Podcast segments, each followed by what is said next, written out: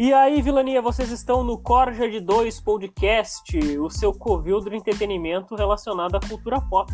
Meu nome é Yuan, com a ausência do Ronan. Uh, e sejam muito bem-vindos e muito bem-vindas. Hoje a gente trouxe aqui, como um episódio especial, vamos entrevistar o ator Cláudio Bruno, ator que vem interpretando então recentemente uh, um papel importante de um dos protagonistas da série que está disponível no Amazon Prime, a série A Todo Vapor, que se trata de um cyberpunk brasileiro. Isso mesmo.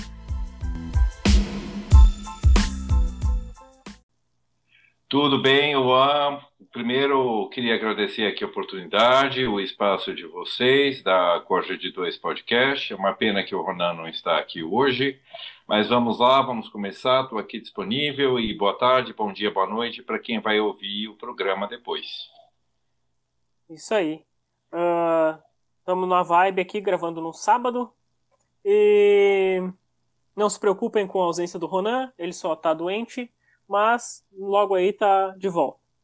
Uh, então, Bruno, fa vamos falar então desse projeto, né, cara? Um projeto interessante, diferente, né? Que eu não tinha uh, visto nada igual até o momento, né?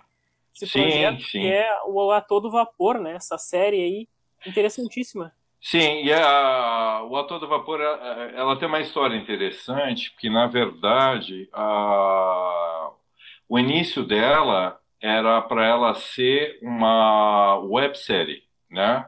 Então, Sim. na verdade, quando nós fomos convidados a participar da produção, das filmagens, a gente achou que ela ia para um canal de YouTube no final, né? Sim, sim. Mas, uh, ainda bem, né? Uh, o que foi muito bom, uh, eles conseguiram, com a distribuidora O2 Play, a entrada no streaming que agora está disponível na Amazon Prime Video. Ela estreou em setembro de 2020 no Brasil e em 2020, em dezembro, ela abriu para mais de 90 países com legendas em inglês e espanhol também. Então foi uma grande surpresa, ainda mais nessa época de pandemia, né? Principalmente aquela época que estavam todos os cinemas fechados, ninguém saía de casa não teve coisa melhor do que uma estreia no streaming, né? Porque uh, eu acho que acabou, no fim, tendo um, um, alcance né, de audiência muito maior do que a gente imaginava, por causa disso. Sim, sim. É, é de se imaginar. Uh, e 90 países, nossa, isso é. Isso é foi, é... foi uma surpresa. Eu fiquei muito contente de saber. Eu tive, inclusive, contato né, com muita mídia no exterior. Nós fomos entrevistados em um programa em Portugal uh, e eu consegui várias matérias, foi publicado nos Estados Unidos. Então foi muito interessante. A gente vai falar sobre tudo isso, mas o para mim o importante dos Estados Unidos é porque a minha formação como ator vem de lá, né? Sim. Então foi super interessante eu saber que o pessoal que me conhecia lá de palcos e teatro e tudo isso, depois de alguns anos, de repente podia me ver também no, na Prime Video, né, que estava disponível. Então foi muito interessante essa parte também. Sim, sim, bah, maneiríssimo. Uhum. Mas então, cara, uh, vamos falar um pouco de ti, falar um pouco da tua carreira. Quem é o Cláudio Bruno? Tá bom, eu Bom, o meu nome é Cláudio Bruno, né? Eu sou ator desde 14 anos de idade, que eu comecei a fazer um curso de teatro na escola, uh, que na época tinha, né? Como fora do currículo, se quisesse fazer. Não gostei na época do, do curso, parei. Uh, mas ao mesmo tempo também tinha uma produtora que fazia muito comercial de TV próximo de casa e eu apareci por lá e acabei, no fim, fazendo uns testes e acabei fazendo, acho que uns quatro, cinco comerciais. E aí eu gostei, né? Eu achei divertido trabalhar com filme, com esse tipo de coisa. E a minha vida de ator é muito engraçada porque, assim, eu começo, paro. Depois eu volto, depois eu paro. Depois eu volto, depois eu paro. Então, a, depois da minha adolescência, eu tive a época que eu fiz faculdade. Eu sou formado em publicidade e propaganda, Uhum. Uh, então eu acabei ficando durante a época de faculdade sem fazer nada como ator. Depois eu me formei, eu tive uma agência aqui em São Paulo por quatro anos. E, mas eu sempre tive contato né, com produtoras de filme, produtoras de áudio, esse tipo de coisa, pelo fato de trabalhar com publicidade. Sim. E uh, em 96 eu resolvi ir para os Estados Unidos para fazer uma pós-graduação em comunicação social. E já aproveitei porque eu conheci várias amigas minhas que na mesma faculdade faziam curso de produção de vídeo, de audiovisual, e elas sempre precisavam de um ator, né, para estar no vídeo delas, então eu sempre exercitava tudo isso. E depois eu acabei sendo contratado por uma empresa uh, em Naples, na Flórida, que é, fica na, no Golfo do México, né, do outro lado da Flórida, não do lado do Oceano Atlântico. Uhum. E ali era uma cidade muito pequena, eu não conhecia ninguém, eu era novo na cidade. E um dia uh, eu abri o jornal local e eu vi uma matéria dizendo que o, tinha acabado de ser contratado pela tem uma universidade ali que chama FGCU, né, Florida Gulf Coast University, e tinha sido acabar, uh, eles tinham acabado de contratar um professor que era diretor de teatro que estava abrindo o departamento de drama. E ele não tinha alunos suficientes para fazer o elenco de várias peças e ele resolveu abrir o teste ao público, né, em geral, como voluntários, quem quisesse ia lá. E eu fui na brincadeira, porque era uma coisa assim, bom, o máximo que eu posso tomar ou não, então não estou perdendo nada. Sim. Fui, só que eu acabei passando, né? E depois que eu fiz esse teste, eu passei eu fiz a minha primeira peça de teatro lá. E depois disso começou a indicação, né? Um diretor começou a indicar para o outro: olha, estamos precisando de alguém para substituir um ator que acabou de desistir. Eu peguei e fui. Aí depois surgiu uma nova peça, me chamaram, eu fiz. E quando eu vi, eu já estava na nona, décima peça de teatro lá. Foi uma atrás da outra sem parar. Né? Ah, que maravilha! Então foi muito legal. Eu tive contato com comédia, tive contato com drama, com clássico, tive contato com musicais da Broadway. Foi uma bela escola ali, né? Ah, mas sempre junto com o meu trabalho. Eu tinha meu trabalho durante o dia, que era de diretor de criação dentro da empresa, e ao mesmo tempo o que eu fazia, eu fazia à noite, ah, no, no tempo que me sobrava, eu sempre fazia teatro. E essa empresa que eu trabalhava também, uh, ela precisava, às vezes, de fazer uns vídeos. Uh, ela era de, do mercado imobiliário, né? E Sim. ela tinha alguns prédios, alguns apartamentos que estavam à venda em Miami, e, e eles precisavam de alguém para fazer a locução em português para brasileiros que fossem comprar os imóveis. E Sim. essa parte de locução eu sempre fazia também. Né? Então eu sempre fiquei ali em contato com isso né? Uhum. Em 2006 eu voltei aqui para o Brasil e eu resolvi fazer um curso que era específico com o Emílio Fontana sobre interpretação para TV e cinema, né? Que é onde você aprende alguns truques aí de câmera, alguns truques de edição, uh, alguns uh, porque a interpretação para cinema e filme é um pouco diferente de palco, né? Você não tem aquela projeção de voz, você não tem sempre toda aquela postura uh, em palco, você não usa muito mímica, né? Porque na verdade em filme, na maioria das vezes você tem todos os objetos de cena na tua mão, você tem tudo ali, o, o cenário está pronto, você não Consegue precisa fazer falar. cortes, né? Exatamente, você não precisa falar, olha, está nascendo o sol, todo mundo sabe que está nascendo porque você está vendo um filme. Então é um pouco diferente a interpretação nesse sentido. E fora isso, você tem todo o problema físico da coisa, né? Porque na TV, no cinema, você está sempre dentro do quadro, né? Você está sempre dentro de um quadrado, então seus movimentos, dependendo do quão próximo a câmera está de você, o seu movimento é um pouco mais limitado, porque se você se mexer muito, você acaba saindo de foco. E tem coisas também, se abrir o braço e você está incluso, ninguém vai ver teu braço E a câmera também tem aquele problema, se você faz um movimento muito rápido, a, a tua imagem, ela dá o que a gente chama de blur, né, que é aquela desfocada. Ah, então sim. você tem que se movimentar um pouco mais lento para ela, para você não sair de foco. E eu aprendi tudo isso com o Emílio Fontana, né? O Emílio dá umas dicas muito interessantes também uh, sobre gestos e coisas que ele tem toda uma teoria lá que ele aprendeu, principalmente estudando o Robert De Niro e o Al Pacino, né, que ele chama de gesto precedente, que na verdade você aprende a fazer muitas pausas entre, entre falas e a fazer um gesto antes do que você vai falar, porque na verdade na vida natural a gente é assim, o seu corpo mexe antes de você se falar, né? Sim. Então, você faz, quando você faz uma pergunta para alguém, a pessoa pode até pensar o que ela vai responder, mas o corpo dela já dá uma mexidinha ali.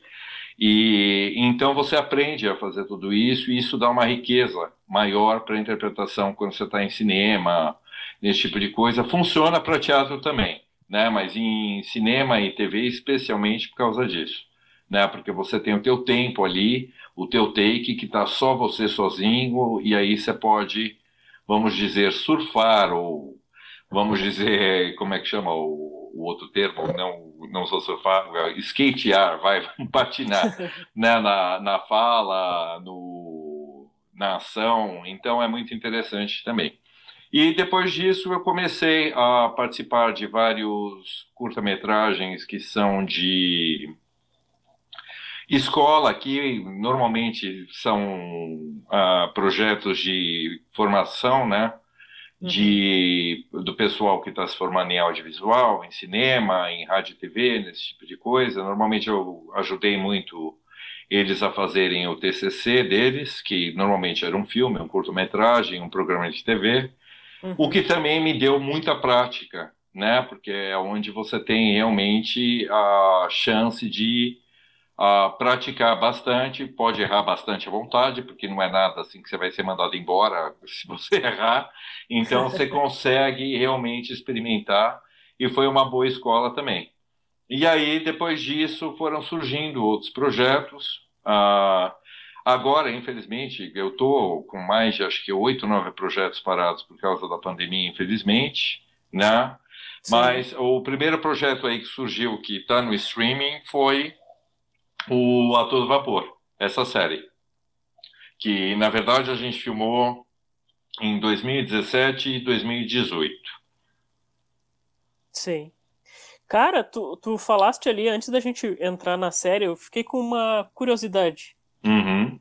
Aqui conversando contigo, tu dá para perceber que tu tem um, uma voz bem potente Hum. E tu disseste ali que tu trabalhaste como locutor, né?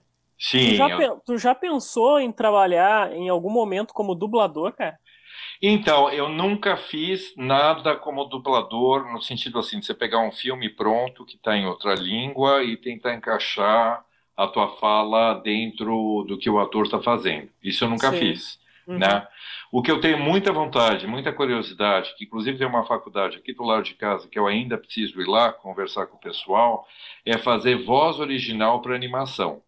Né? Uhum. Porque o, no filme de animação original, na verdade, eles fazem a captação da voz primeiro e depois que eles fazem a animação, que é exatamente pro no caso aí o personagem tem um encaixe perfeito labial dentro da tua fala. A né? coisa sai mais natural, né? É, isso eu tenho muita curiosidade de fazer.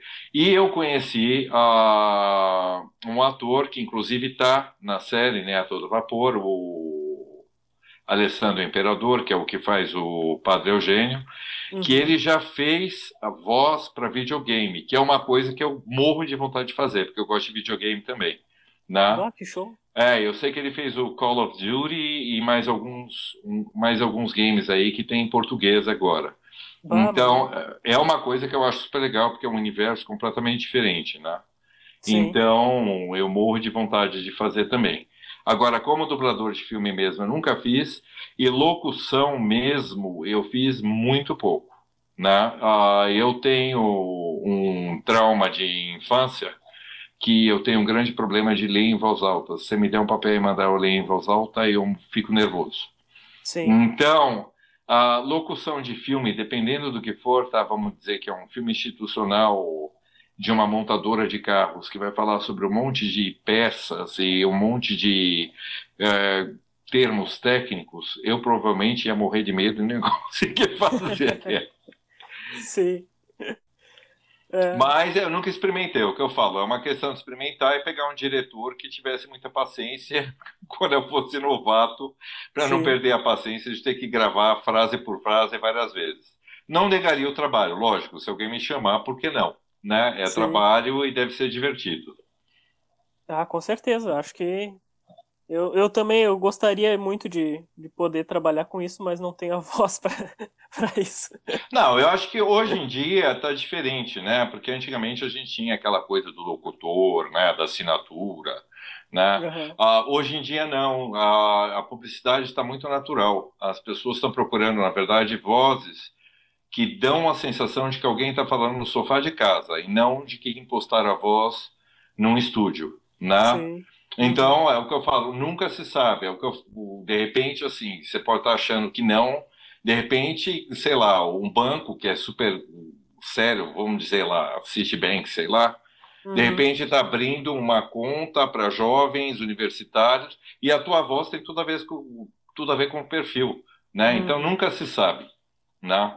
Eu acho que não dá para descartar nada assim.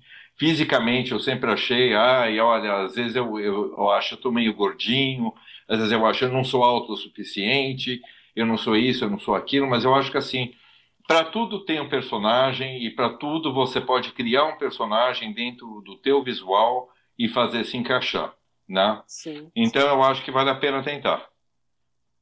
Eu acho muito maneiro eu, esse, esse tipo de trabalho inclusive com a comédia. Eu acho que a dublagem brasileira ela consegue transformar muito a comédia, principalmente que vem de fora, uhum. em algo mais palpável para o público brasileiro, mais próximo Sim. da nossa cultura, né?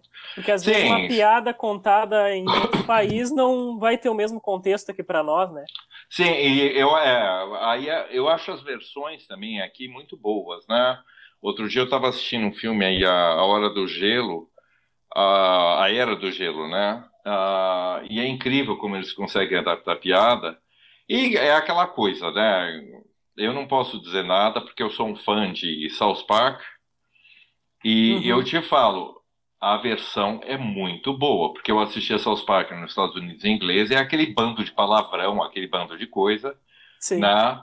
E eles traduzem muito bem, porque não se perde a piada. Você se mata de rir em português, porque a piada também é boa. sim, sim. Gosto muito disso. Uhum. Mas então, cara, indo pro A Todo Vapor aqui, uhum. é, cara, uma série steampunk. Como é que é o plot dessa série? Do que, que se trata exatamente ela? Como é que ela é ambientada, assim? Uh, então, o steampunk a gente sabe que uh, o steampunk a gente sabe que é um universo, né? Uhum. Que normalmente é estático no tempo mas uhum. que traz uh, tecnologia para um momento do passado, né? Como se a tecnologia se desenvolvesse em algum momento do passado, né? Por exemplo, Isso. a gente tem aí os filmes do James West, né, com Will Smith, uhum. que mostra bastante aquele esse esse tipo de coisa, né? Tecnologia uhum. no meio do faroeste, né? Como é Exatamente. que isso se dá no todo vapor? Então, o, o steampunk, né, ele é um subgênero aí da ficção científica e ele pega, né, é como se a gente tivesse toda a tecnologia que a gente tem hoje, porém movida a vapor da época vitoriana, né? Então você pode criar o que você quiser, na verdade é completamente aberto isso, né? Você pode ter o que seria um telefone celular, mas de repente um, um telefone celular que você precisa da corda para funcionar, né? E o interessante também do steampunk é o que você estava falando, é o lance dele ser adaptável. Né? Ele começou com a, a época vitoriana, a, ele tem base, né, o, a ficção científica ali do Júlio Verne, aquela a literatura antiga, porém ele é adaptável, como você mesmo falou, tem o, no caso aí o faroeste, que você pode adaptar, e aí o caso do ator do vapor, o que é legal é que tem uma adaptação para a nossa cultura brasileira, né? Uhum. Essa série foi criada, na verdade, com, pelo Enéas Tavares, que é um escritor, e pelo Felipe Reis, que é o diretor e criador da série, que inclusive interpreta o Juca Pirama na série. Uhum. Né? Ah, o que eu sei dessa história, assim, para não ficar ah, alongando muito, é que assim o Felipe é apaixonado por steampunk e o Enéas também. Né? E o Enéas tinha um projeto na época que era ah, sobre o resgate da literatura brasileira uhum. para os jovens, ah, porque ele, como professor de literatura, sempre achou que para adolescentes a literatura brasileira é apresentada como uma coisa muito chata e maçante e obrigatória, né? Então ele tem essa coisa de resgatar, né, a, a personagens da literatura brasileira que já caíram em domínio público, dar uma adaptada e colocar todos eles nesse universo steampunk. Sim. Então ele é muito interessante, a, a história inteira é muito interessante por causa disso, né? E o steampunk é muito rico, né? Ah, porque você pode criar tudo, você pode criar uma máquina no tempo, você pode criar o que você quiser. Então, o espaço é aberto e livre, né? E aí, dentro da série, pelas limitações, lógico, de efeitos especiais, limitação de verba, tudo isso, o Enes criou um roteiro que fosse adaptável. Porque ele falou, lógico, eu posso fazer uma cidade explodir, as pessoas saírem voando.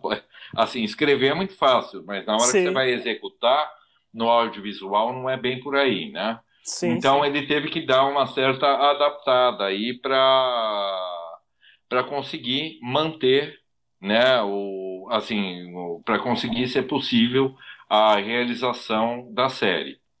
Dentro da série, a, ele escolheu a Capitu, né, que ela viria do livro Dom Casmurro, do Machado de Assis, Sim. e o Juca Pirama, que é do poema do Gonçalves Dias, ah, como se fossem dois detetives que foram chamados para uma cidade, que é a Vila Antiga dos Astrônomos, que se passa num lugar fictício no interior de São Paulo, para desvendar mistérios, porque está ocorrendo uma série de crimes onde os corpos são colocados ah, em posições que lembram né, as cartas do tarô. Hum. E aí a Capitu resolve chamar a alguns amigos dela, que são os, uh, os uh, heróis do Partenon Místico, né, que é como se fosse uma liga de heróis nacionais, para ajudarem uh, ela e o Juca Pirama a desvendarem os mistérios. Sim. Então, é muito interessante. O interessante também da série, eu acho que assim, fora as citações de, de personagens da literatura, é toda a parte de diversidade também que ela tem, né? Por exemplo, ela tem a Vitória Cauã, que é uma índia, ela tem o Bento Alves, aí no caso, que sou eu que faço, e o Sérgio Pompeu, que são do livro Raul Pompeia, que fazem um casal homoafetivo. Tem o Dr. Benignos, e alguns deles têm poderes paranormais, né? Eles seriam sensitivos. Então tem uma mistura aí de magia, de mistério, de uh, tem um toque de coisa policial, porque não deixa de ser uma investigação, né? Uh, então é tudo misturado. É o que eu acho bem legal. Uh, ela é uma série. Vamos dizer, quem assiste normalmente acha que ela é infanto-juvenil, né? Pelo fato dela ser light, ela não Sim. é. Não tem nada muito pesado, para a criança poder assistir. E ela tem esse lance também do steampunk, né, do, de todo o figurino vitoriano, de tudo isso, que dá um charme para a coisa, que te tira da realidade daquela coisa, ah tá, isso é um tempo normal, num lugar normal. Né? Muito pelo contrário. Você vê todo mundo vestido lá com chapelão, vestidão, tal. Então, eu acho Sim. muito interessante também essa parte, né? Porque já te faz viajar de cara. Mal começou, você já começa a. Você já sabe que é um. É, é pura fantasia a coisa, né? Uhum. E ela foi feita em episódios curtos, né? São oito episódios com média de 15 a 20 minutos cada um. Então, na verdade, assim, se você pega, eu não sei como você assistiu, mas se você pega para maratonar, o tempo dela inteiro para você assistir todos os episódios juntos, eu acho que dá mais ou menos umas duas horas, que seria mais ou menos o tempo de um longa-metragem, uhum. né? E o que eu acho interessante também é a parte cinematográfica da coisa. Né? Como eu te falei, ela tinha sido feita para ser uma websérie, mas eu achei que ela merecia muito mais pelos takes que ela tem. Você viu que ela tem muita tomada com drone, muita coisa aérea, muita uhum. tomada. Uhum. Que isso, para você assistir num celular, eu acho que acaba perdendo um pouco a parte da fotografia, né? O Sim. Pedro, que é o diretor, Pedro Filizola, que é o diretor de fotografia, ele caprichou muito nessas coisas. E eu acho que perde, perderia muito se fosse só web, né? Se fosse uma coisa para assistir em celular. Então, para assistir no telão, isso eu acho que acabou ficando mais legal. Nós tivemos também um estúdio, o Estúdio Teses, que fez a trilha sonora, ela é toda original, ela não é trilha comprada, ela foi escrita ah, especialmente para a série que também é uma coisa que eu acho bem interessante, que é o que normalmente as webséries não têm. Né? Normalmente, websérie, a trilha sonora, eles pegam o que eles chamam de trilha branca, que são trilhas que já estão prontas com direito autoral que você pode usar. Né? Sim. E às vezes acontece, bom, para quem está mais no, no meio, né? eu já ouvi a mesma música em vários lugares, né? Que você fala, ah, essa música é daquele site. Então, então tem isso que é legal também. Sim, o sim. fato da, a, da trilha ser original. Né? Uhum. Você assistiu ela em, em, episódios separados ou você assistiu maratonando? Como é que foi? Eu maratonei ela. Eu vi que eram episódios curtos e que eu conseguia vencer numa noite. Aí uhum. eu maratonei ela. E aí ah. quando acabou, quando acabou, até percebi realmente é, tá, é da tempo de um filme, né? De um uhum. longa. Exatamente. Dá pra olhar tranquilamente como um filme. Uhum. Exatamente.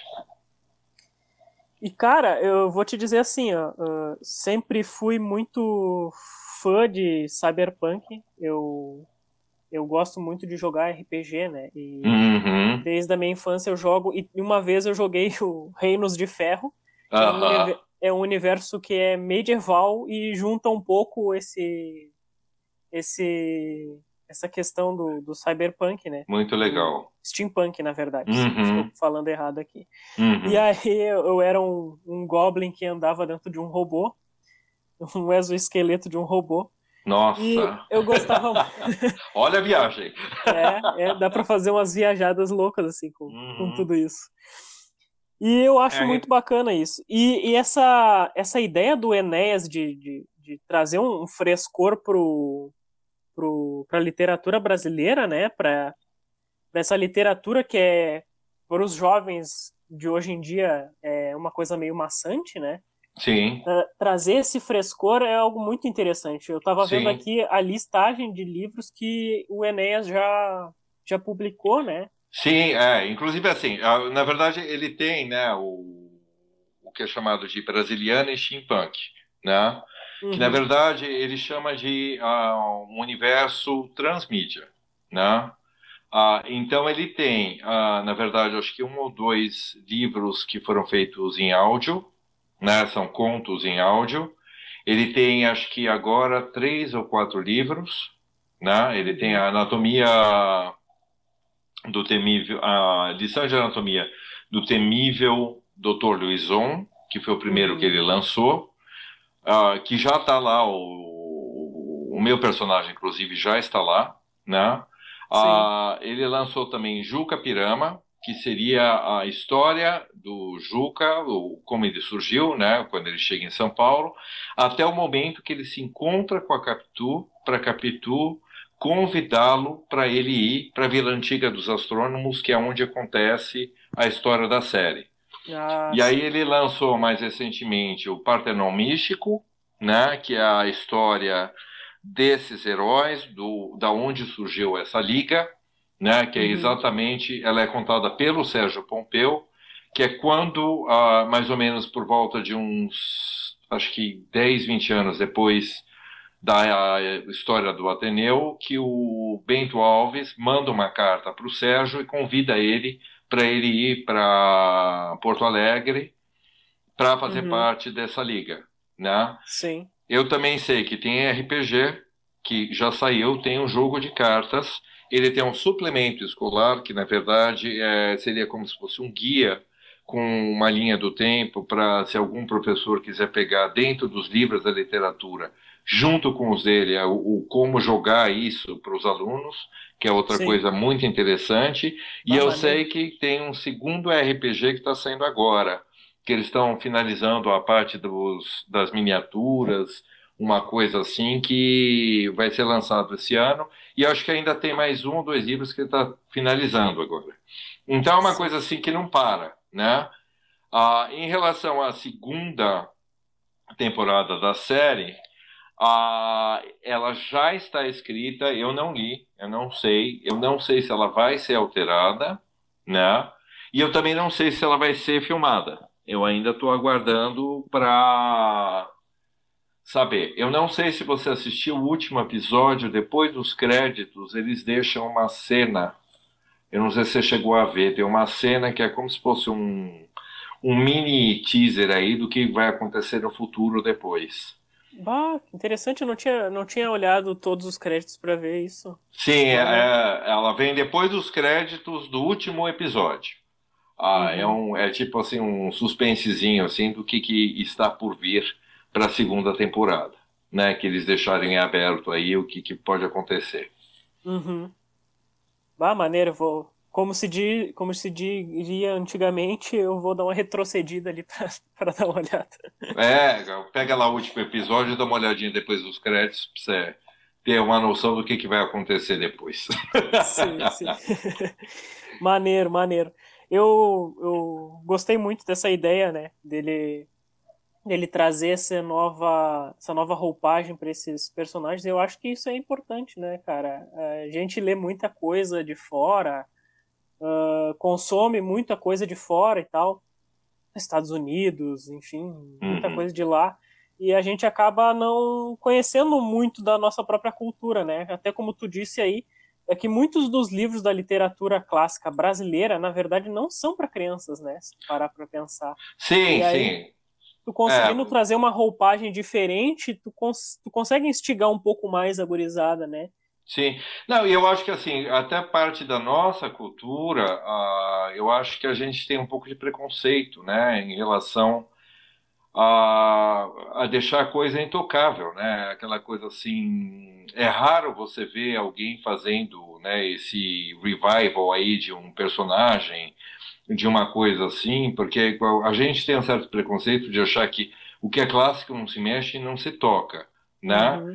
Mas a gente não se incomoda, por exemplo, quando você assiste, não sei se você viu a série lá, o Penny Dreadful, tem o Dorian Gray, tem, tem os personagens, né? Por exemplo, o Drácula, o Frankenstein, aparecem em mil outros filmes. Eles uhum. são da literatura inglesa e nunca ninguém falou, ah, não pode, porque isso é clássico, isso não pode mexer. Nunca ninguém questionou, né?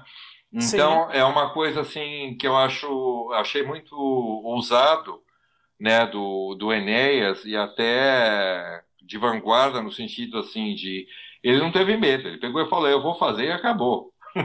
Sim. né? E eu acho que precisa, precisa até mais, né? A gente precisaria até mais desse tipo de coisa, porque eu acho que é daí que surge a curiosidade para você e conhecer e saber de onde vem a origem disso, né? Quem Sim. são essas pessoas, quem são esses personagens, da onde, da onde eles vêm, né? Qual, qualquer história. Inclusive, eu achei muito interessante. O Ateneu, eu não sei se você teve que ler para a escola. O... Eu, eu, li o Ateneu na escola. Huh? Então, o livro lá do Raul Pompeia, eu, se eu tivesse lido na minha época de faculdade, eu teria odiado, tá? Porque eu, eu achei, eu achei assim, muito pesado. Eu imagino eu, como adolescente, eu iria odiar a história. Sim. Mas, ah, por exemplo, no Partenon Místico, o livro do Enéas, ele explica tudo o que aconteceu, inclusive aquela história do. Como é que chama? Do. do incêndio da escola, ele, ele explica o que foi, ele resgata o Aristarco, né, que é o diretor, aquele aquela figura toda maldosa do Ateneu. O Aristarco está uhum. no livro também, né? Então é muito legal, assim. É como se fosse assim um parte 2, assim, que você não imaginava que. Né? Putz, olha, continuou, né? Porque a gente tem muito disso, né? Acabou a história ali e você não imagina, tá aí depois o que aconteceu, né? Sim. E ele, ele contou um monte de história, ele tem uma pré-história lá do Sérgio e do Bento Alves também, uhum. que quando eu li depois a série toda, porque o Partenon Místico foi lançado em acho que novembro ou dezembro do ano passado. Uhum. Que eu não sabia do personagem que eu tinha feito e, e enriqueceu muito ficar sabendo. Né? Sim. Então é muito interessante. Eu acho o, o, bem legal esse tipo de coisa de resgatar né, o personagens, esse tipo de coisa. Agora, assim, o que eu acho assim do diferencial da série, né, do, do, do ator do vapor, é que ela foi assim, de guerrilha 100% independente. Então, na verdade, uhum. a gente não tinha nenhum patrocinador, a gente não tinha verba nenhuma para fazer. Uhum. E é, foi meio que assim, a gente entrou na viagem do, Elia, do, do Enéas e do Felipe e comprou a ideia. A gente falou, tá, então vamos todos participar e isso vai ser uma aposta. Né? É meio que assim, olha, a gente está jogando se der certo, deu. Se não der certo, paciência, valeu como experiência. Né? Uhum. Então, assim, como não tinha muita verba, não tinha muita coisa, a gente teve que correr muito para fazer a parte de produção das filmagens. E nós filmamos, na verdade, assim, todos os episódios ao mesmo tempo, né? Ele, ela não foi filmada, ela foi filmada como se fosse um filme, não foi filmada como se fosse uma novela. Né? Uhum. Então, na verdade, o que a gente fazia era assim: a gente ia para uma locação, né? No caso, vou chutar, vai, o, a gente foi lá pro. Teve uma que foi em Ribeirão Pires, que uhum. tem duas ou três cenas, né? Acho que uma cena aparece no episódio 4, a outra no 5 e tal, mas a gente usava, assim, vamos aproveitar que todo mundo vai estar ali e já vamos filmar tudo que vai ter que ser dali, porque a gente não está alugando nada, não tem dinheiro para nada, então sim. tem que aproveitar o dia que tem a locação para fazer. Né? Sim, sim. Tá então certo. ela foi toda filmada uh, conforme locações. Né? Uhum. E, e foi é aquela coisa, né? O, é lógico que o esforço é muito maior, porque você depende do carro, você depende de um monte de coisa emprestada, de alguém, algum amigo que tem esse tipo de coisa. Então, é óbvio, né, que o, assim, quando você assiste a série, dá para perceber, lógico, não é nenhuma série de Hollywood, não é nada disso, né?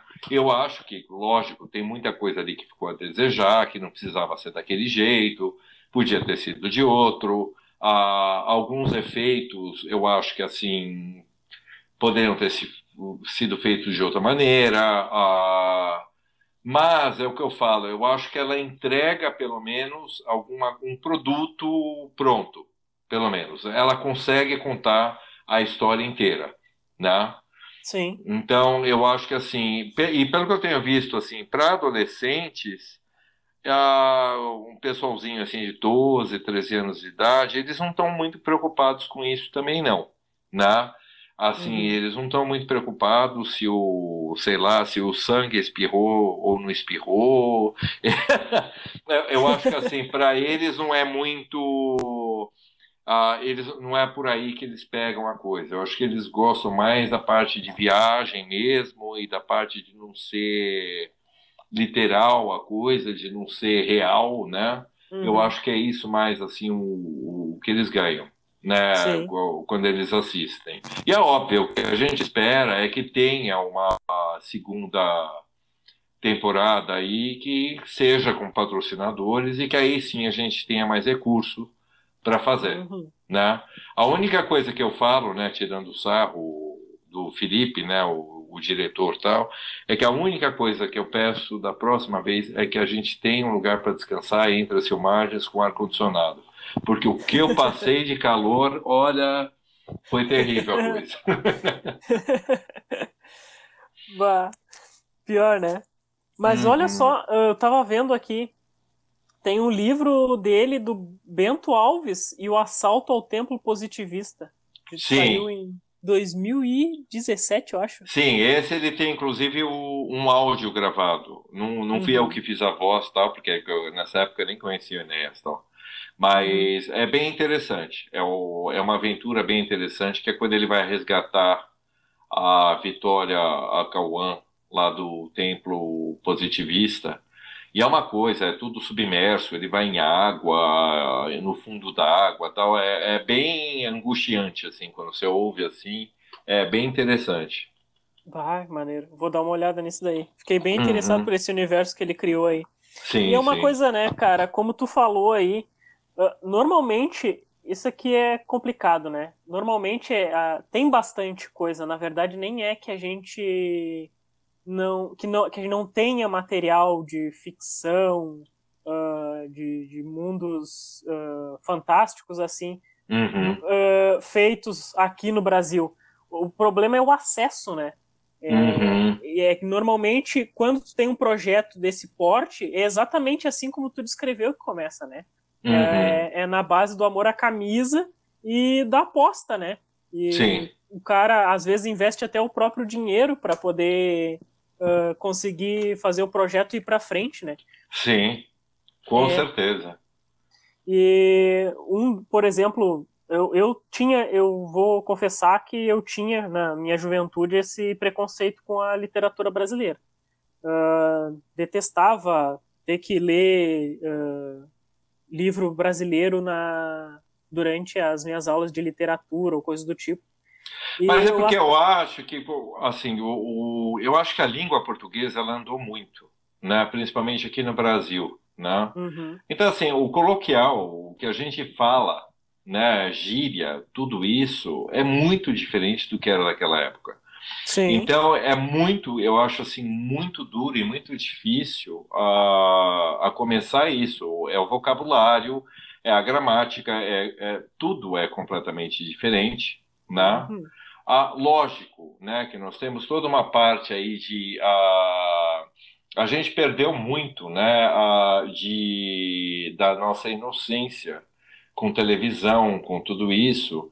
Então, hoje, eu acho que assim, um, uma pessoa de 14, 15 anos, sabe, ficar lendo um livro, sei lá, que o livro inteiro é sobre a, alguém tomar coragem de dar um beijo em alguém, hoje em dia você fala, pelo amor de Deus, né? É um beijo. então, porque a gente teve muito contato, muito, a gente não, assim, pra gente não tem mais isso, né? A gente é acostumado, acho que desde três anos de idade, tá na frente da televisão novela e vê gente se beijando, se, se estapeando e acha normal, né? Sim, sim. Mas naquela época eu tinha todo um lance, né, de que na verdade o, era o, vamos dizer, vai, era a novela a fofoca da época, né? Ah, por exemplo, você pega o Tempo e o Vento, ah, aquela série de livros, é muito legal toda aquela hum. história, ah, toda aquela uhum. história, tudo aquilo, né? Mas é, e aí eu acho que assim a gente também tem, né, o massacre, né, a, da cultura que é imposta para gente, a, que é a cultura universal e aquela coisa assim. A, eu acho que é mais fácil você conhecer o Capitão América do que conhecer a Capitu, né? uhum. né? E então é um pouco complicado também, porque eu, eu acho que até o universo brasileiro ele soa estranho para gente que está acostumado com, sabe, filme que a maioria é americano, filme de fora. Quando você uhum. chega e fala, nossa, é aqui no Brasil, você fala, putz, eu vou ter que aprender tudo isso, porque eu não sei. né? é, é o que eu sempre falo, por exemplo, o Homem-Aranha está sempre em Nova York, então a gente está mais acostumado com ver, criança está mais acostumado, eu acho que com ver Nova York, do que com ver, sabe, Porto Alegre, São Paulo, Rio, Sim. né? Porque é foi uma, uma cultura assim que por mais que não queira a gente não escolhe, né? Tá lá na TV e a gente vê todo dia e acabou, né? Sim. Então eu acho que o brasileiro a gente tem isso, né? De achar, ai, mas, sabe, é no mato, ai, mas é, sabe, ai, mas é aqui em São Paulo. Parece que a gente não valoriza o que a gente tem. Não, não dizendo, ah, porque eu não tenho nada disso também. Ai, olha, vamos fazer também o, o brasileiro parecer super. Eu, também não acho que é por aí. Né? Assim, uhum. o exagerar, o forçar a barra também, que eu acho que também não é por aí, né? Sim. Mas eu acho que tem que, eu, por exemplo, quando eu fui lá para os Estados Unidos tal, eu conheci os jovens tal. É o que eu falo, o, o Shakespeare para eles é maçante também. Não é uma coisa, não é uma brincadeira, né? Uhum. Principalmente aquelas peças que são em verso, tal. Uh, elas são meio chatinhas. Só que assim, já foram feitos tantos filmes tantas peças, tantas coisas, que quando chega alguém para ler o livro, a pessoa já tem a referência até de imagem do que, que é. uhum. é. E fica Sim. mais fácil, né? O, quando é assim, é o, é o que eu falo, por exemplo, o Ateneu não existe um filme, o Ateneu. Então, quando você vai ler, você tem que pegar tudo aquilo da, da tua cabeça, né? Uhum. E não tem referência, né? Então, eu acho que é um pouco difícil por causa disso, porque a gente não tem muita referência de imagem, né, para essas coisas aqui. Uhum. Concordo contigo. É, a ponte de Manhattan tá sempre na cabeça da gente. Não, é, já tá no consciente coletivo, sabe? A gente já tá. Você já imagina as coisas, né? Até desenho animado, quando eu assistia, quando eu era criança, tipo Pantera Cor-de-Rosa, sabe? Essas coisas ah, pica-pau, sabe? Para mim, eu sempre achei estranho que a nossa lata de lixo da rua nunca era igual à lata de lixo que eu via nos desenhos animados. Sim. Porque a, a, lata de lixo lá, aquela de alumínio que eles têm e tal, não sei o quê, não é o que a gente tinha aqui. Aqui é aquela de plástico, é diferente. Então uhum. sempre parecia diferente para mim o, o, universo, né? Uhum. Então é o que eu falo. Eu, eu, acho que essa também é a grande dificuldade, né? E eu acho que falta um pouco de investimento. Eu até gostei dessa dessa coisa que eles criaram aqui. Tipo, por exemplo, os canais uh, podem entrar, mas eles têm que ter, acho que 20% de produção nacional. Uhum. Né? Todos os canais, tipo, esses a cabo, esse tipo de coisa. Né? Sim, sim. A, a pena é que a maioria dessa, desses 20% aí de produções são reality shows. Eles uhum. não são, na verdade, séries, não é dramaturgia, não é uma coisa escrita, né?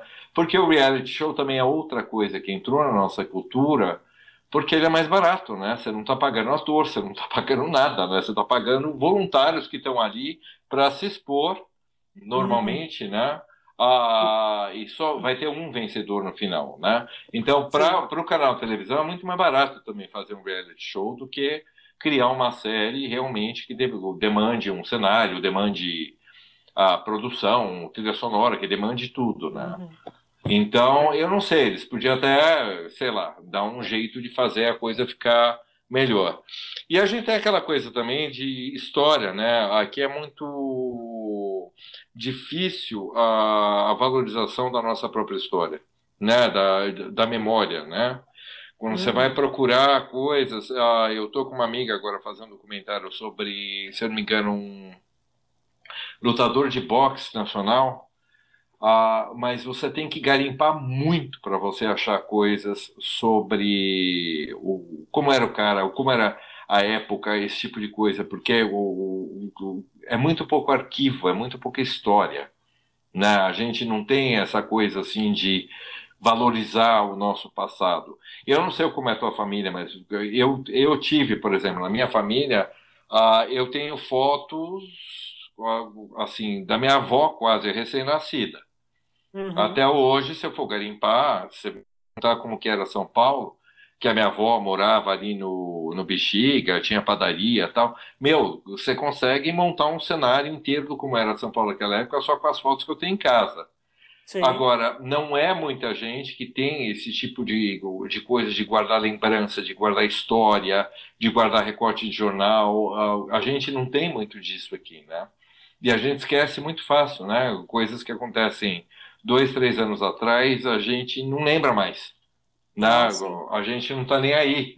Passou uh, um tempo, foi-se. Né? Sim, sim, é verdade.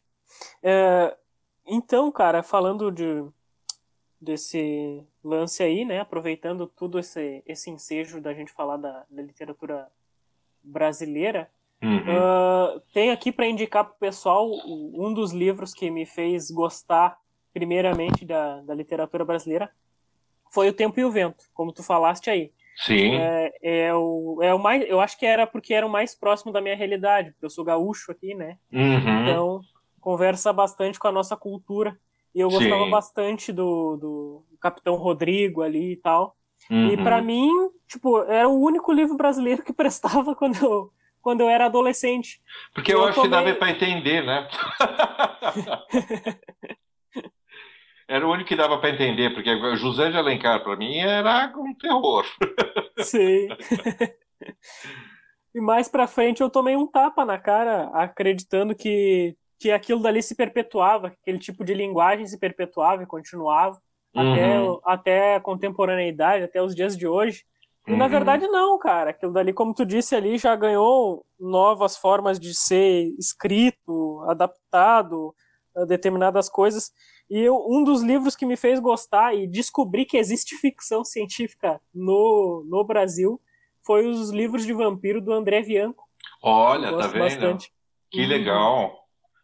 Eu fui muito assim, né? Eu, eu nunca gostei, para falar a verdade, de ler romances muito compridos. Eu nunca tive paciência, né? Uhum. Ah, mas se tem uma coisa que eu adoro é crônica. Crônica para mim assim, é o que é tipo contos, né? Bom, contos uhum. eu também adoro.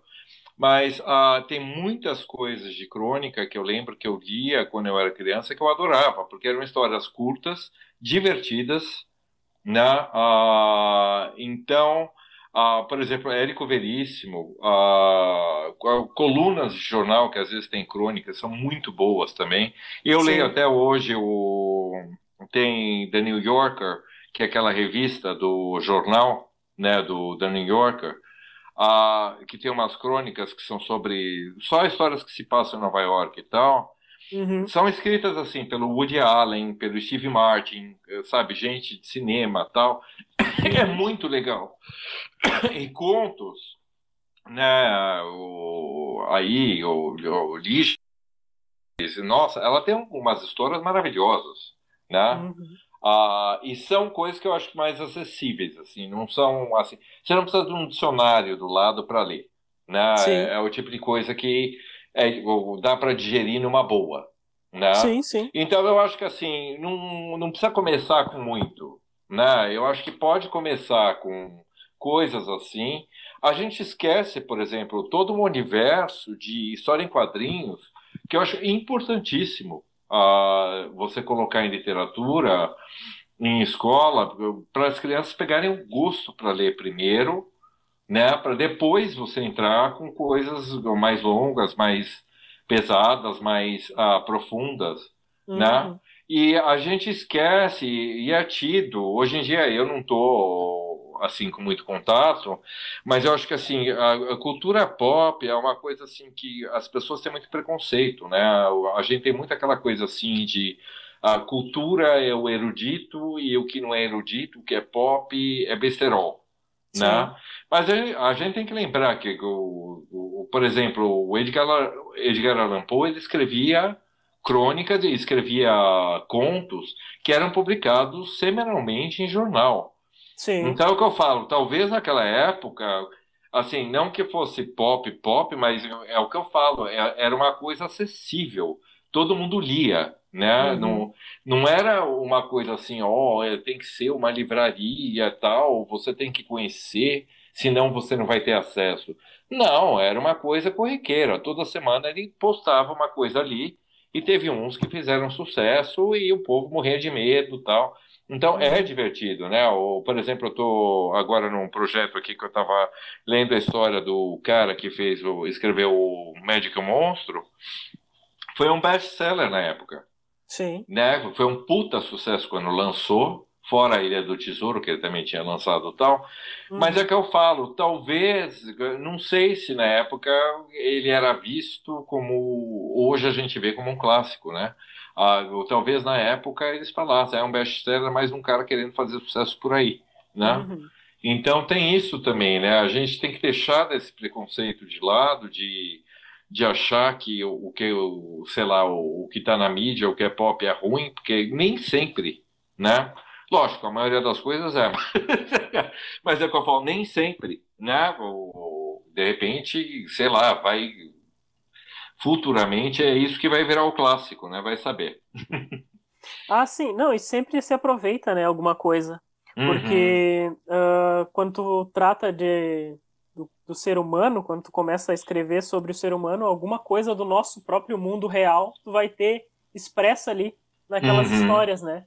Exatamente. Então, tem muitas discussões ali que podem estar de uma forma um pouco velada e daqui a pouco tu descobre uma mina de ouro para debater. Uhum. E... Mas então, é isso, cara. Eu te agradeço muito pela entrevista por ter te disponibilizado a falar conosco aqui do Corja. Imagina, muito eu que sucesso. agradeço. Desejamos para ti muito sucesso na tua caminhada aí e que venha a segunda temporada aí, pois estamos ansiosos, né? E assinem oh. o Amazon Prime e assistam então a todo vapor. Isso mesmo. Então eu vou deixar o convite aqui, todos para irem lá na Amazon Prime Video, assistir a todo vapor. Falem mal, falem bem, mas falem. O, que, o importante é estar tá na mídia aí, o pessoal está falando. Se Deus quiser, vai ter segunda temporada. E foi como eu te falei também, né, Ivana? Eu estou com uh, vários projetos que infelizmente eu não posso contar agora, mas muita coisa legal. Que assim que eu tiver novidade puder contar coisas de bastidores ou tiver coisa saindo por aí, eu quero voltar aqui e contar porque olha, o universo pop, nerd, geek é, é, comigo mesmo. É por aí a coisa. então tá certo. Agradecemos bastante, vamos esperar aí você ansiosos e é isso aí. Ok, então. Então um abração para você e um abração para o Ronan que não pôde vir. E vamos lá, vamos nos falando e eu não vejo a hora de ver o podcast aqui publicado para poder divulgar para todo mundo também. Perfeito. Ok.